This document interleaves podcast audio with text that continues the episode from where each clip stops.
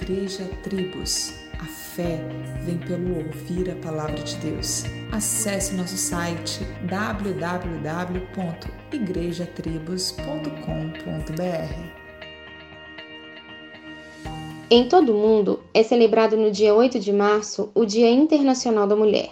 John Piper diz: a verdadeira feminilidade é um chamado distinto para demonstrar a glória do Filho de maneiras que não seriam demonstradas se não houvesse feminilidade. A Bíblia nos conta a história de muitas mulheres que demonstraram tanto este papel como se fizeram de extrema importância na história da fé.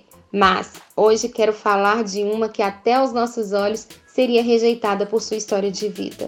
Ela busca água no calor do dia, diferente das outras mulheres.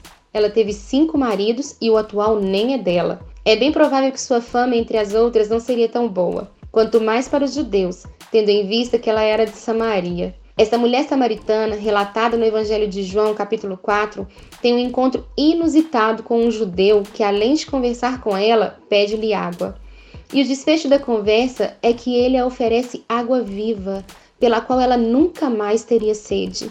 E agora, após Jesus se revelar para ela e ela crer no Messias enviado, ela não só tem sua sede saciada, como se torna uma missionária e leva outras de sua cidade para ouvir as palavras do Mestre. Não somente no Dia das Mulheres, mas todos os dias que cada mulher possa ser uma imitadora de Cristo, missionária da mensagem eterna. Tenha um excelente dia e que Deus te abençoe. Solos Cristos, dele, por ele e para ele.